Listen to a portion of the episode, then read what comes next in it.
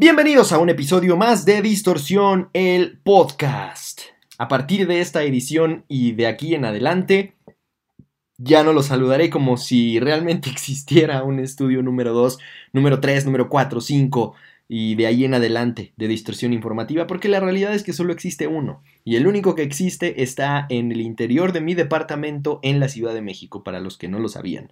Así que dejemos de pretender, fuera máscaras. A mí me gustaría que, mm, si todo sale bien, a partir del próximo episodio tengamos un intro oficial del podcast, porque hasta ahora he utilizado la cortinilla normal, que siempre utilizo para los videos de YouTube. Entonces, pues si tienen alguna idea, alguna aportación que hacer para el intro oficial de Distorsión el podcast, pues me encantaría que me la hicieran llegar en los comentarios de YouTube o en mis redes sociales, arroba soy Alexis Castro.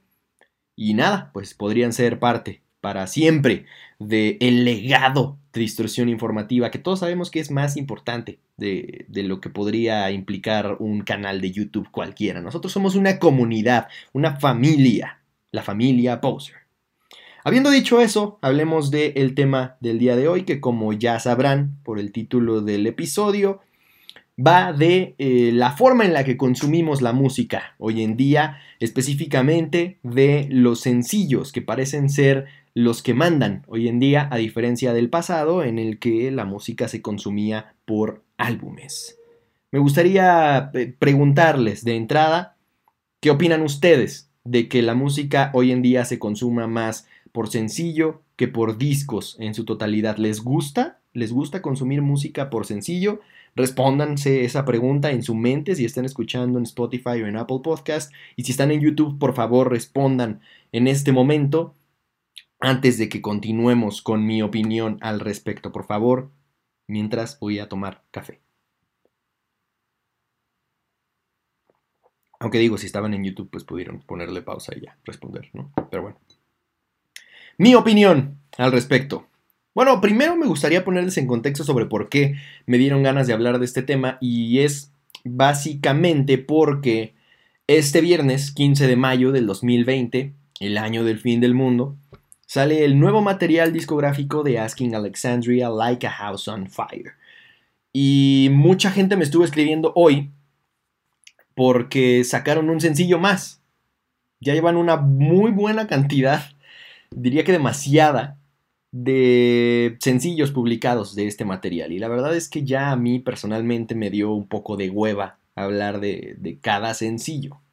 Hueva pereza para los que me escuchan en otras partes del mundo en la que hueva no significa eso.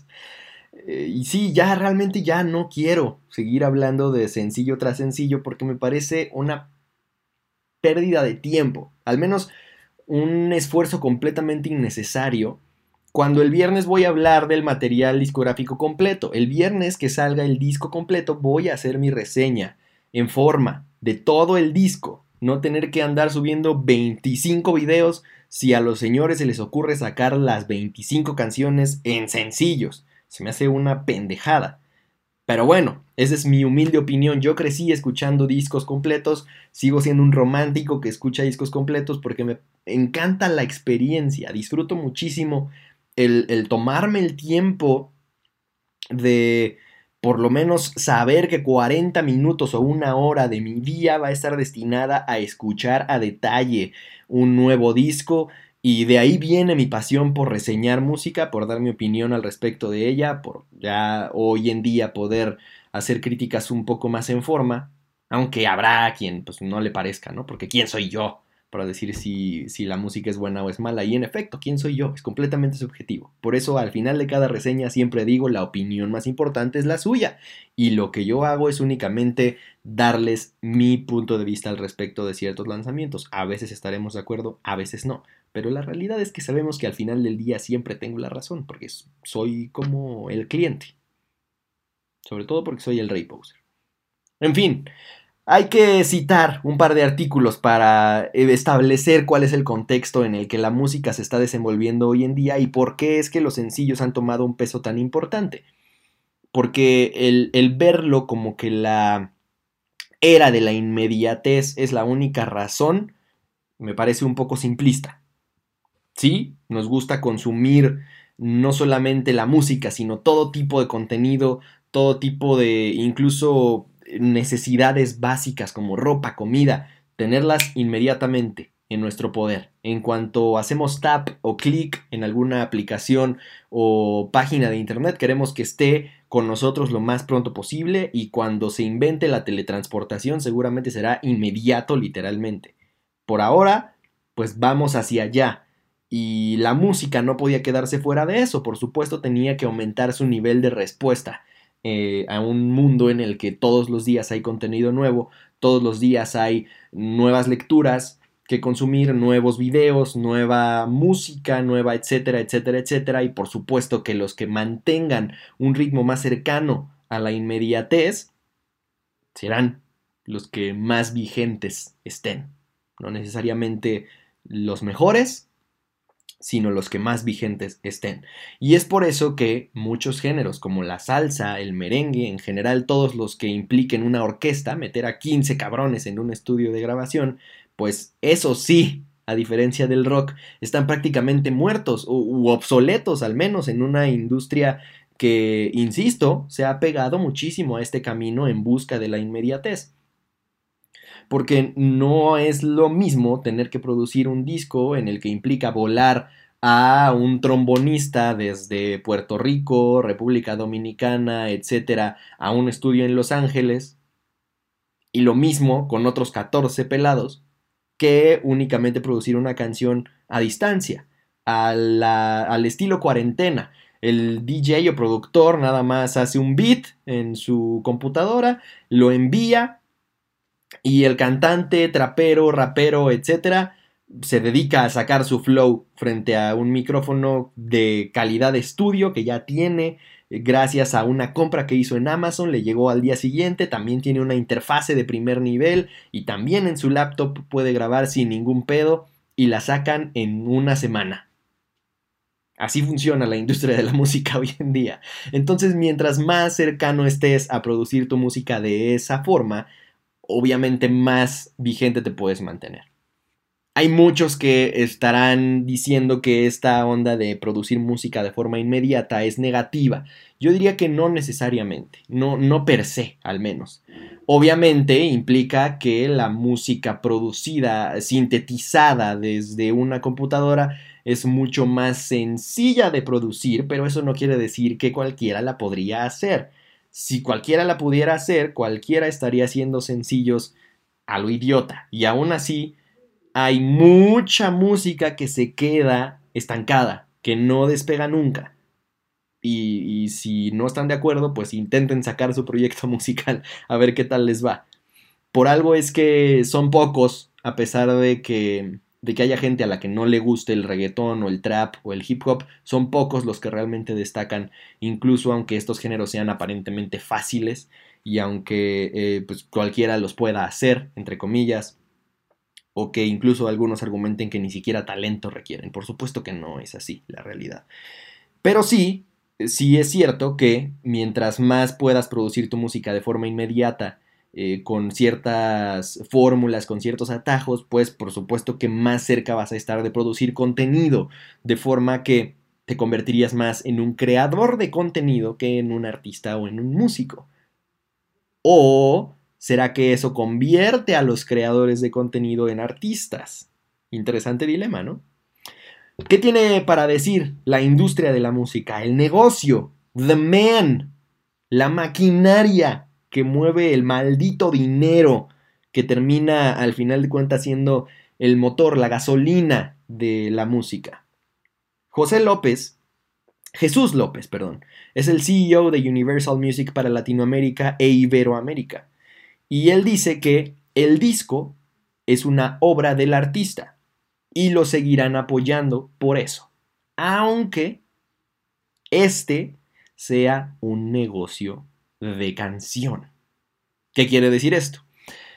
Que básicamente el álbum ha tomado un aspecto de valor artístico y no necesariamente práctico o funcional para la industria de la música actual. Lo que quiere decir que en el momento en el que los artistas ya no quieran sacar discos, la industria de la música no va a tener ninguna objeción, al contrario, por ellos mejor. Siempre y cuando puedan mantener una buena constancia en cuanto a sus lanzamientos se refiere. Que dice, por ejemplo, uno de los productores más famosos de los últimos años, que ha trabajado con artistas de la talla de Ariana Grande hasta los Backstreet Boys, Britney Spears, Demi Lovato, Madonna, Maroon 5, One Direction, uh, Robin Thicke. ¿Quién más? The Vamps. No sé si conozcan a The Vamps, pero yo sí. Usher. Vanessa Hudgens, no sabía que tenía varios sencillos. Westlife, entre muchos otros. The Weeknd también y además produciendo varios de sus más grandes éxitos. Saban Kotecha. Honestamente no sé si estoy pronunciando bien su nombre, pero es Saban Kotecha. Es un, un productor de los que está detrás de los más grandes éxitos de la actualidad. Y él dice que todo, la clave, el secreto de todo esto es poner contenido allá afuera. Y esto me parece completamente lógico. Como, como marketer que soy, y al mismo tiempo como músico que soy. Me hace todo el sentido del mundo. La industria de la actualidad en general se trata de poner contenido allá afuera. Así seas una marca de ropa, así seas un restaurante y aparentemente también si eres un artista o un músico. Todo se trata de poner contenido ahí afuera. Entonces, insisto, ¿Será que los artistas se vuelven creadores de contenido o comienzan a pues, seguir una tendencia de trabajo más parecida a la de un creador de contenido, un youtuber, por ejemplo, que la de un músico de antaño? ¿O será que los creadores de contenido están cada vez más cerca de ser artistas por el nivel de trabajo y exigencia que cada día aumenta? Es una interesante dilema, sin duda alguna. Yo creo que los artistas están más bien acercándose a ser creadores de contenido que al revés, porque los creadores de contenido pues, muchas veces no requieren más que dos neuronas para ponerse enfrente de una cámara, reaccionar a cualquier estupidez y ya con eso pues eres un creador de contenido aparentemente. La realidad es que hay de contenido a contenido y hay algún contenido que sí estará cerca de ser artístico y otro que no otro que está más cerca de ser la basura de la que nos quejábamos que había en la televisión y hoy ha llegado a Internet. Entonces yo diría que más bien los artistas son los que cada vez tendrían que estar más cerca de ser unos creadores de contenido.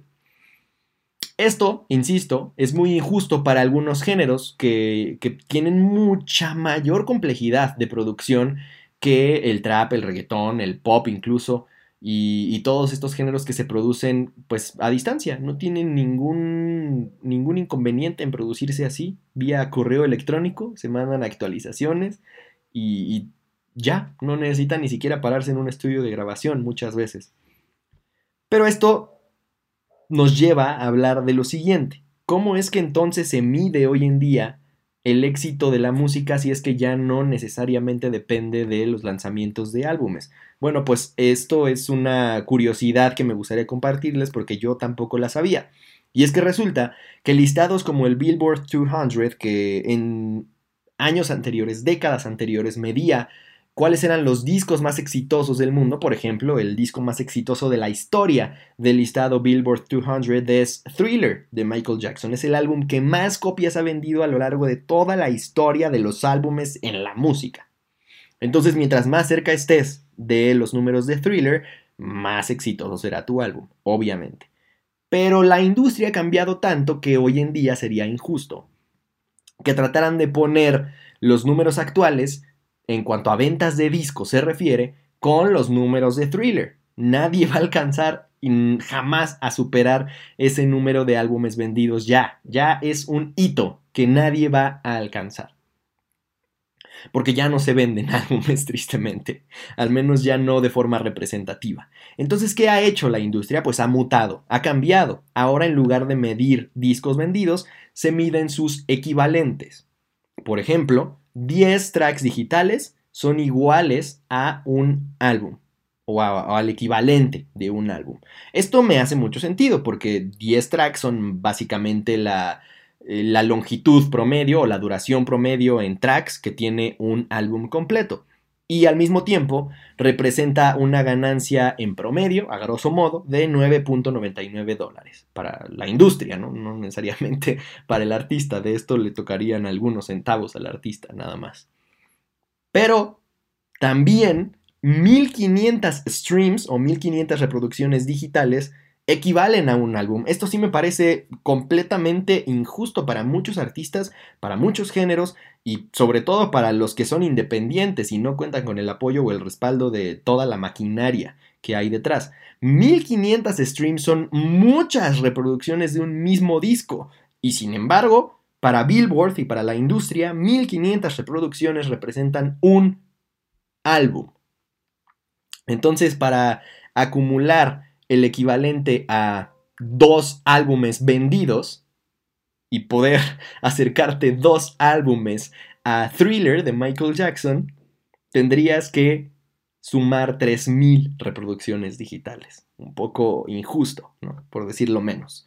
Sin embargo, eh, esta forma de medirlo se ha, pues digamos, englobado como el consumo musical y no necesariamente, como les decía, como álbumes vendidos o eh, reproducciones o tracks vendidos. Es el consumo de la música. Entonces, ese, género, ese mm, concepto tan general que es el consumo de la música también abarca, por supuesto, el número de plays de los videos oficiales en YouTube. De ahí que las disqueras le han invertido en los últimos años tanto presupuesto a los videos oficiales o a los lyric videos que han tomado una importancia pues mucho más grande de la que tenían hace unos años, porque cada reproducción en YouTube implica anuncios, lo que implica ganancias para la disquera.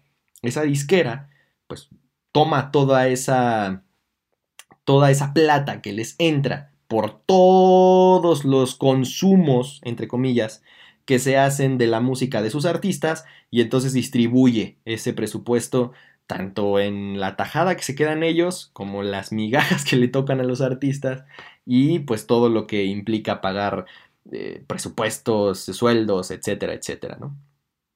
Y entonces el mover a la industria por este tipo de modelos podría implicar que los álbumes, como les decía, pues se vuelven más un mero adorno, más el equivalente a decir, mira mamá, me titulé, traje aquí mi título de la universidad, voy a ser youtuber, pero me gradué de comunicación. es mi caso, por eso me da risa. La verdad es que también me dedico a otras cosas, como les decía hace unos minutos, soy también marketer, me dedico al marketing digital, entonces este tipo de cosas resuenan mucho con lo que yo hago en mi trabajo como marketer digital, como digital marketer.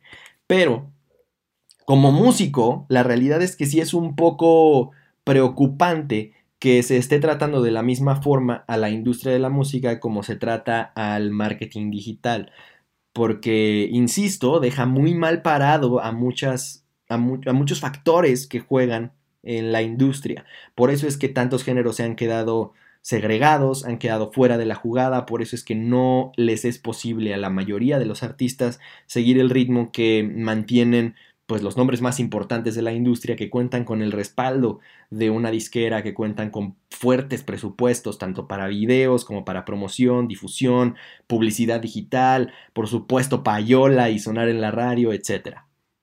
Y, y, el que la industria se mueva así, pues por supuesto que da pie a que varios artistas ya comiencen a decir, pues yo no quiero estudiar la universidad, invertir eh, en colegiaturas mes a mes o semestre a semestre para que al final de cuentas nada más tenga un pinche papel que vaya a pegar en la pared o que vaya a terminar en el refrigerador de la casa de mi mamá, que al final no me va a servir de nada, cuando podría estar dedicándome a sacar canción tras canción, tras canción, tras canción, tras canción, y al final de cuentas seguramente tendría el mismo éxito que si me tomara todo el proceso que implica sacar un disco completo, porque, insisto, termina siendo prácticamente un título universitario.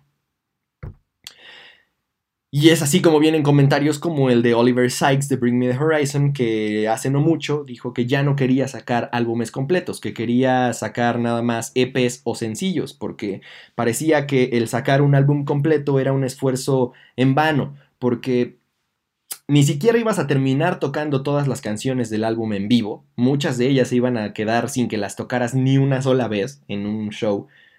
Y pues tampoco iban a tener ni su video oficial, ni siquiera un lyric video necesariamente, depende del artista que sea. Y, pues eso parece que es como nada más desperdiciar música.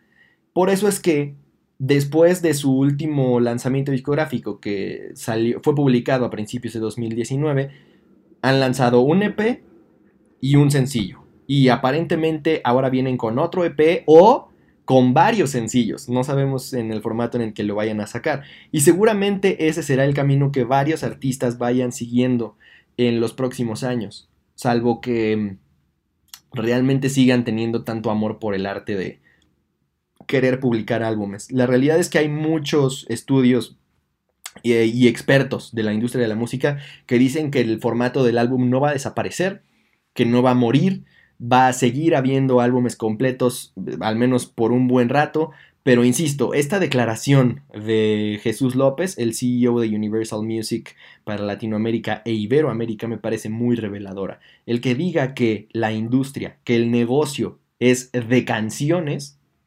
nos deja ver que realmente si los artistas dejaran como en un consenso general de querer producir discos porque les parece ya una pérdida de tiempo y prefieren sacar más sencillos, parece que la industria estaría muy contenta y que pues no tendría ninguna objeción para hacerlo porque al final de cuentas el negocio ya se mueve por canciones.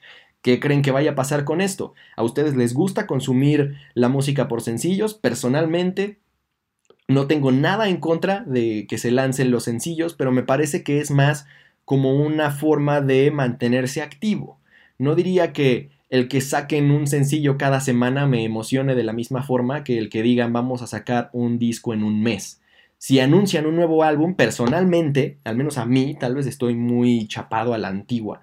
Me emociona muchísimo más a que el que digan que van a sacar un sencillo cada semana. Creo que eso al principio te atrapa, te engancha, te mantiene muy emocionado, pero quizá después de un rato, al ser imposible que todas las canciones te gusten de la misma forma o que todas las canciones que vayan a publicar sean eh, un exitazo comercial, estadísticamente hablando, claro, o sea, sí es posible, pero es poco probable pues seguramente habrá una que otra canción ahí en medio que te medio pierda y que haga que tu interés baje y entonces ya no lo disfrutaste igual. Sin embargo, cuando escuchas esas canciones como parte de una obra completa, seguramente podrías disfrutarla más. Entonces, a mí personalmente, desde el lado artístico, desde el lado de, del creativo, de el que pone ahí afuera una obra de arte, pues me parece mucho más eh, legítimo el consumirlo como tal, como una obra, que consumirlo como bits, como pequeños fragmentos. Y la realidad es que por algo es que a pesar de que sea fácil de producir géneros como reggaetón, trap, hip hop, los artistas más importantes de esos géneros siguen sacando discos eh, completos y no solamente sencillos. Entonces, me parece que en efecto los álbumes no van a desaparecer, al menos durante un buen rato, pero sí seguramente cada vez serán más los artistas que prefieran sacar un EP y no un álbum completo, para que algunos de esos tracks queden perdidos en la historia y que solo algunos fans from Hell los recuerden, pero que en realidad nunca vayan a ser tocados. A diferencia que un EP de cinco canciones sí podrías agregarlo a un setlist de, tu, banda y, y pues colar ahí las cinco canciones entre tus grandes éxitos. Es interesante este tema sin duda alguna, déjenme saber su opinión, ¿les gustaría o les gusta esta tendencia que la industria de la música está siguiendo, encaminando a los artistas a ser más creadores de contenido que músicos como los de antaño? Y en el caso de que no, pues ¿qué, les gustaría? ¿Qué opción ven al respecto? Por algo es que ha salido esta nueva tendencia de, de revivir los acetatos, creo que la nostalgia va a influir mucho para que este, esta forma tradicional de consumir los álbumes completos no se pierda en, su totalidad, pero sin duda es que la industria apunta para seguir eh, rigiéndose por sencillos y por canciones. Por lo pronto, Cada viernes hay reviews de álbumes completos en Distorsión Informativa en YouTube, así que asegúrense de suscribirse si es que no lo están. Y si están escuchando en Spotify o Apple Podcast, por favor también suscríbanse a este podcast que cada lunes tiene un episodio nuevo. Les recuerdo que yo soy Alexis Castro, así me encuentran en redes sociales. Nos vemos en más de Distorsión, que el rock los acompañe. Espero sus comentarios.